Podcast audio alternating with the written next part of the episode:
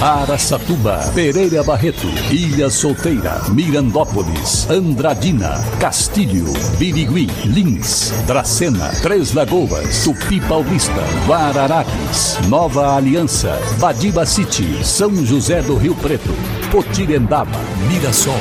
Azevedo Auditoria Soluções Empresariais apresenta SRC Notícia. A informação para mais de 3 milhões e meio de ouvintes. Apresentação Marcelo Rocha.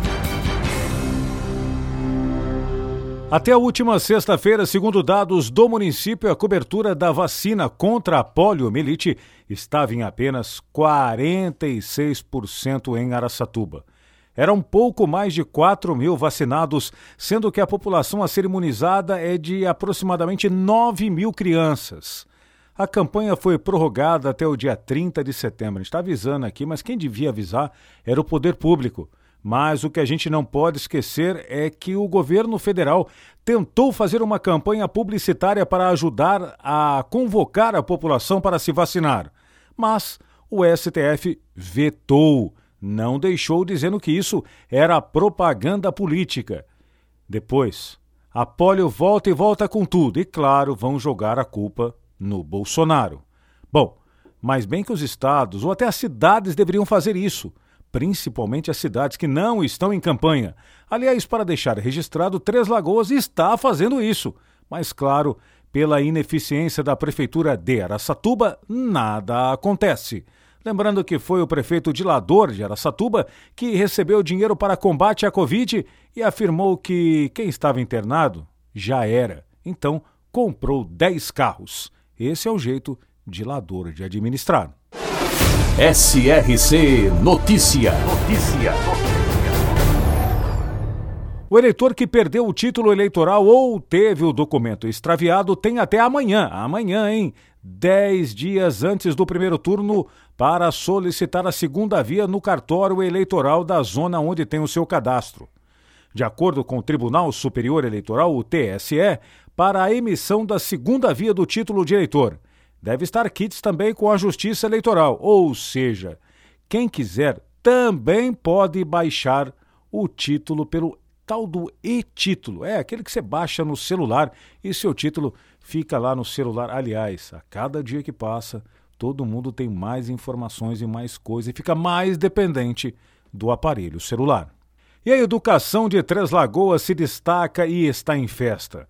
Em primeiro lugar entre os municípios do Mato Grosso do Sul. O indicativo é um resultado do IDEB, o Índice de Desenvolvimento da Educação Básica, realizado bianualmente pelo Ministério da Educação. O resultado apresentado neste ano tem um valor especial, tendo em vista que é reflexo de uma educação ocorrida num período não vivenciado na história da educação brasileira, que foi o período da pandemia e aulas online. Os estudantes foram avaliados no final de 2021, depois de um ano e meio de aulas remotas, e mesmo assim, Três Lagoas se destacou sendo aí a melhor cidade do estado do Mato Grosso do Sul. Que bacana, hein? Balbinos, na região de Lins, foi fundada pela família Balbinos, que se instalou na região dominada pela cafeicultura na época devido ao Córrego Grande, conhecido como Ribeirão dos Balbinos, que serve de divisa com os territórios de Pirajuí e Uru. Foi também ao longo do Córrego Grande que se instalou a maior parte das propriedades rurais do município. Balbinos tem como atividade econômica a indústria, agricultura e pecuária. Hoje estima-se população de quase 4 4 mil habitantes. Balbinos, também presente no SRC Notícias. E agora Mirassol é notícia, repórter Enon Félix. E o prefeito de Mirassol, Edson Hermenegildo, inaugurou no último final de semana o campo de areia Joves Aparecido Nicolau, instalado na Praça Rosa Marta Borges Campanholo, no bairro Coab 1. O evento contou com as presenças do chefe de gabinete Renato Scott, do diretor de esportes e lazer Vander Luiz, Antônio de Oliveira, o Vandinho, o presidente da Câmara Municipal Caco Navarrete e os vereadores Vanderlei Pinato e Cida Dias. Os familiares do homenageado que leva o nome do campo de areia também estiveram presentes. O novo equipamento conta com iluminação de LED. Para marcar a inauguração, a diretoria de esportes realizou o segundo campeonato municipal de vôlei de areia, na categoria feminino. A dupla Duda e Vanderleia ficou com o primeiro lugar na competição. Enon Félix, SRC. O prefeito de Andradina, Mário Celso Lopes, assinou o maior contrato de asfaltamento da história do município.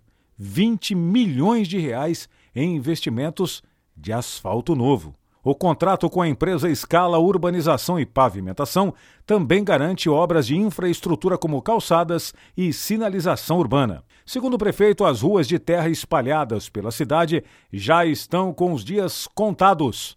Onde houver uma casa, haverá asfalto na porta, afirmou Mário Celso. Aliás, como ele já tinha afirmado há algum tempo atrás, é a Andradina rumo ao 100% de asfalto.